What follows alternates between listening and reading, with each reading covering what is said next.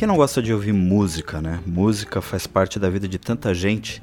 Às vezes a pessoa precisa acordar e ela põe uma música para começar o dia, enquanto ela está escovando os dentes, enquanto ela está se arrumando, aí ela toma um café, tudo ao som de alguma música.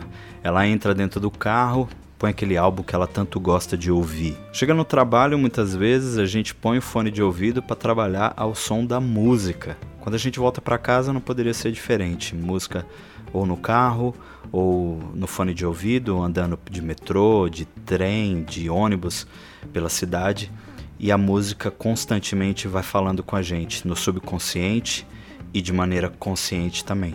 Comigo não poderia ser diferente. Eu, desde que me conheço por gente, ouço música, muito influenciado pelo meu pai que quando eu era criança tinha coleções e coleções de disco, né, principalmente da Jovem Guarda. Gostava de ouvir Roberto Carlos e ele tinha muitos discos de várias épocas ali do Roberto Carlos, desde a fase do do início da carreira do Roberto até os dias atuais. Na época eu era apenas um jovem nos anos 90. Eu aprendi a ouvir música com ele, né, na vitrola, quando ele colocava os seus discos lá e eu ficava do lado dele, ele me falando quem era o tal cantor, e eu abria o disco, pegava as letras dentro do encarte, que era um encarte grande que vinha no vinil, pegava a capa, ficava olhando a capa, olhava a contracapa, queria saber quem era o autor da música, quem eram os compositores da música, quem era o intérprete, então eu foi assim que eu comecei a me apaixonar por música. Até que um dia ele comprou um disco, que era um disco dos Beatles, e era o Please Please Me, o primeiro disco que os Beatles gravaram e essa gravação é conhecida como uma das coisas mais icônicas da carreira deles porque eles gravaram o disco todo em um dia. Foi lá que eu ouvi Love Me Do pela primeira vez. Foi lá que eu ouvi Twist and Shout pela primeira vez e foi lá que eu conheci John, Paul, George e o Ringo através do encarte, eu finalmente conheci essas lendas e fui me apaixonando pelo material deles, né? A partir daquele momento eu só conseguia ouvir o Please Please Me dos Beatles. E ali eu acho que começou mesmo a minha formação musical.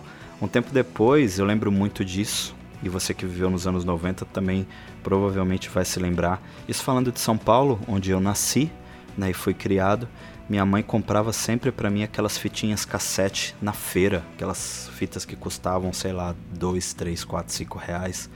E uma vez ela me deu uma de, duas de presente, e essas duas eram dos Beatles também. Um, uma fita era o Lady B, o, o último álbum né, lançado pelos Beatles antes deles se separarem. E a outra fita era um Greatest Hits, que tinha vários sucessos, né, principalmente as músicas em single né, que não estavam em álbuns, mas estavam no single ali compiladas naquele, naquele álbum único.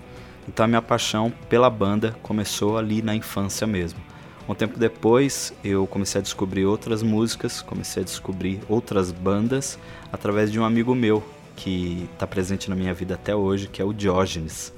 O Diógenes ele me apresentou um ícone, né, que eu levo como referência até hoje, e uma banda também que é grande referência para mim. Ele me apresentou o Michael Jackson e me apresentou o Guns N' Roses. Eu lembro que na época o Michael tinha acabado de lançar o Dangerous e a gente ouvia também através de uma fita, possivelmente comprada na mesma feira que a minha mãe tinha comprado, é, já que morávamos no mesmo bairro, né? E eu lembro de a gente ficar horas ali ouvindo Black or White, Remember the Time, Jan, e vários outros sucessos daquele álbum, assim como Guns N' Roses também, na época do Sweet Shadow Mine, é, era começo dos anos 90, né? Sweet Shadow Mine já, já era hit há muito tempo, mas eu descobri naquela época e foi uma época muito feliz. E engraçado que o Georges me apresenta coisas até hoje, assim, e eu apresento isso para ele também. Mais aí de quase 30 e poucos anos de amizade, e a gente até hoje tem esse costume de trocar é, influências e também trocar músicas. Eu fui crescendo e minha adolescência foi muito regada também ao esporte. Eu jogava futebol e praticava taekwondo já, na, já naquela época. Aí eu lembro que em 96 especificamente nós descobrimos a MTV. Quando eu falo nós, porque o meu irmão, que também sempre foi presente na minha vida, ele sendo meu irmão mais novo, sempre foi meu companheiro de música, assim. E, a, meu pai ganhou, comprou um violão de um vizinho nosso, é, em 96 E incrivelmente meu pai não sabia tocar, comprou por comprar, porque sabia umas notas e tal. E aí quem acabou aprendendo a tocar primeiro foi o Ed, o meu irmão. E aí o Ed passava algumas coisas para mim e a gente trocava algumas coisas e fomos aprendendo juntos a, a tocar e criamos esse costume dentro de casa. Mais para frente o Ed se interessou muito por instrumentos de percussão e acabou virando um baterista. E tudo começou nessa época porque ele pegava as panelas e as Tupperware da minha mãe e com dois lápis na mão, fazendo suas baquetas, a gente tirava um som. Ele, eu no violão e ele nas, na, nos utensílios domésticos da minha mãe. E em 98 eu fui convidado para entrar numa banda de uns amigos. Eram dois amigos que me convidaram e aí eu fui, fiz um teste e tudo comecei a cantar, descobri que eu era afinado e poderia cantar. E aí eu cantava e tocava baixo nessa época. Baixo foi o primeiro instrumento assim que eu me apaixonei e comecei a me dedicar. E aí a gente precisava de um baterista, né? Porque a gente queria fazer um power trio e um dos, dos meus amigos ia tocar, que era o, ia tocar bateria, que era o Fernando. Né? Esses dois amigos dessa época, o Fernando e o Bruno, estão presentes na minha vida também até hoje. E aí eu falei, cara, meu virei para eles e falei, meu irmão é baterista. Tipo, só que meu irmão só tocava nas panelas da minha mãe, né? E aí eles falaram, ah é, tipo, meu, tô comprando uma bateria e a gente traz ele aí para ele fazer um teste. E aí realmente o Fernando comprou a bateria na época, levou lá pro, pro estúdio que a gente tinha, né, que era na casa do, do Bruno.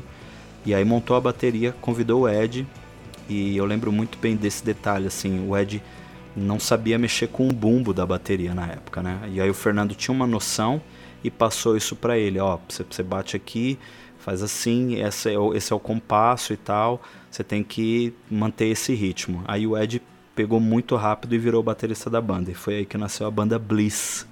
Foi a minha primeira banda em que eu cabulava muita aula para tocar na banda. E aí a gente tocava em algumas festinhas, a gente chamava alguns amigos para ver a gente tocando no estúdio. E era bem legal, era bem bacana. Daí eu comecei a pular de banda em banda. E em 2002, eu e o Ed, nós fomos, nós fomos criados né, dentro da igreja e a gente com um tempo afastado dentro do meio evangélico. Mas em 2002 eu reencontrei o Diógenes, que estava numa igreja e inclusive era a igreja do pai dele e tudo. E aí eu fui num culto lá e gostei e acabei começando a frequentar o local, né? Eu comecei a frequentar a igreja lá na época, a igreja Ministério da Paz. E aí eu fiquei lá um tempo, levei o meu irmão junto comigo, montamos uma banda lá e aí eu comecei uma carreira dentro da música gospel. Montei uma banda, minha primeira banda chamava dentro do gospel chamava Banda Filhos e aí, com mais dois amigos, que era o Rodolfo e o Bruno na época, né, outro Bruno, também presentes na minha vida até hoje. É, todo, sempre quando eu vou falar de algum amigo, eu falo assim, né, que eles estão presentes na minha vida até hoje. Mas eu costumo falar, eu gosto de falar até dessa forma, porque é importante para mim. Tipo, são amizades com mais de, de 20 anos aí, 30 anos, então é muito importante ter essas pessoas na minha vida. Uh, a banda Filhos tocava mais em igreja, nas, dentro da igreja, nas atividades nas festividades da, da, da igreja, igrejas locais.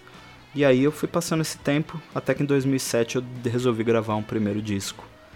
Gravei um CD, o primeiro CD, né, gospel, só que eu gravei como um artista solo, apenas como Dinho Lima.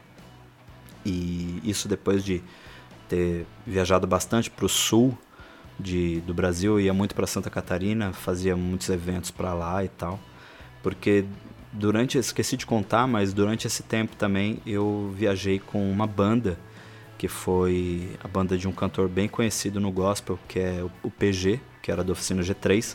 Mas eu não quero falar do PG hoje, acho que isso pode ser num outro podcast. Então me cobrem. Um dia eu vou falar dessas viagens aí, dessa experiência de viajar com banda pelo Brasil todo, que foi bem legal para mim. Como eu disse, eu passei um tempo em Santa Catarina e ia bastante para lá, tinha bastantes amigos lá, e aí foi surgindo essa ideia de criar um, um CD solo, um CD que, que levasse uma mensagem é, daquilo que eu estava vivendo e daquilo também que eu, que eu tinha em unidade com aquelas pessoas. E aí eu gravei o Paredes do Mar, né? Com uma com um tipo de ministério, né, que isso é chamado dentro do gospel, chamado Unidade em Cristo, que foi algo mesmo que eu criei. Na época, eu gravei o disco junto com um produtor amigo meu, que também é, a gente se fala até hoje, tenta sempre ressuscitar um projeto musical, que é o Samuel Fratelli.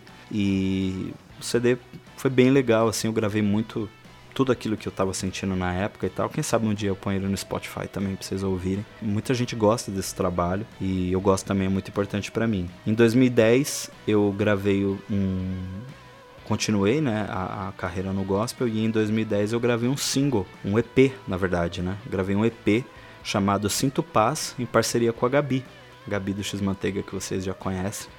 A Gabi gravou. A Gabi, para quem não sabe, ela é flautista, tecladista, toca, toca violão um pouco também. Ela toca um pouco de violoncelo também. Ela é cantora também. Então a Gabi é, veio para somar mesmo. Na época, tipo, a gente fez muita coisa musical juntos, a gente compôs muita coisa juntos e acabou ficando para a vida aí o Sinto Paz. E aí a gente, na época, ela já estava excursionando comigo com a banda Unidade em Cristo, né, que a gente reduziu para um, um, nome, chamou de banda O C, da qual faziam parte mais dois amigos meus, que era o Júnior Toledo e o Felipe Marques. Depois de tudo isso, a gente ficou um tempo mais na igreja local, né, eu parei de viajar, a Unidade em Cristo meio que foi se dissipando. A gente ficou só na igreja local tocando nos cultos semanalmente e tal, em eventos das festividades da igreja. Até que em 2012 aconteceu uma situação bem chata numa igreja que a gente era membro. E aí a gente acabou saindo de lá. E desde então a gente teve algumas coisas de música mesmo, de tocar, de compor e de criar, mais criar, né? Dentro do X Manteiga. E aí, por que, que eu contei toda essa história para vocês, né? Por que, que eu tô falando disso? É porque você chegou aqui hoje pelo som, que é o podcast do X Manteiga. É, sei lá, acho que é a terceira, quarta tentativa que eu tô tendo de criar um podcast, mas dessa vez eu resolvi falar de música porque eu tô vivendo um tempo em que a música tem me ajudado muito, muito mesmo, de uns meses pra cá. Então, é, como eu disse lá no início, a gente tem a música tão presente no nosso dia a dia, né? Em cada coisa que a gente faz, muitas vezes a música tá presente. Então, eu resolvi falar mais disso aqui. A ideia central do som é falar de música, as minhas experiências musicais, falar da cultura pop em si, né? Tipo, das músicas na cultura pop, trazer convidados aqui para vocês conhecerem, falar de trilha sonora, falar de filme musical, todas essas coisas que vocês não veem lá no X Manteiga, vocês vão ver aqui, ou melhor, vocês vão ouvir aqui no som, né? Então eu fiz essa grande introdução para dizer que esse é o novo podcast do X Manteiga e que você é muito bem-vindo e espalha essa mensagem espalha essa ideia, porque eu acredito que é um projeto que demorou para se concretizar, mas agora vai rolar e eu preciso muito da ajuda de vocês, preciso do feedback de vocês e tudo. Mas é isso, né? A música faz parte de nós. Eu acredito que muitos de vocês têm histórias parecidas com, com a minha. Eu precisava contar essa história um pouco para que você se situasse, entendesse o que, que é, né? Pegasse um pouco do, do, da essência do que vai ser o som para falar de algo que muitas pessoas não conhecem, né? Muitas pessoas só conhecem o Dinho lá do X Manteiga, que fala de filmes e séries, de super-heróis, mas não sabe esse lado musical, nem um, nada do meu passado musical e nem do meu presente musical. Então eu quero compartilhar a partir de agora todas as experiências com vocês. Então, sejam muito bem-vindos ao som.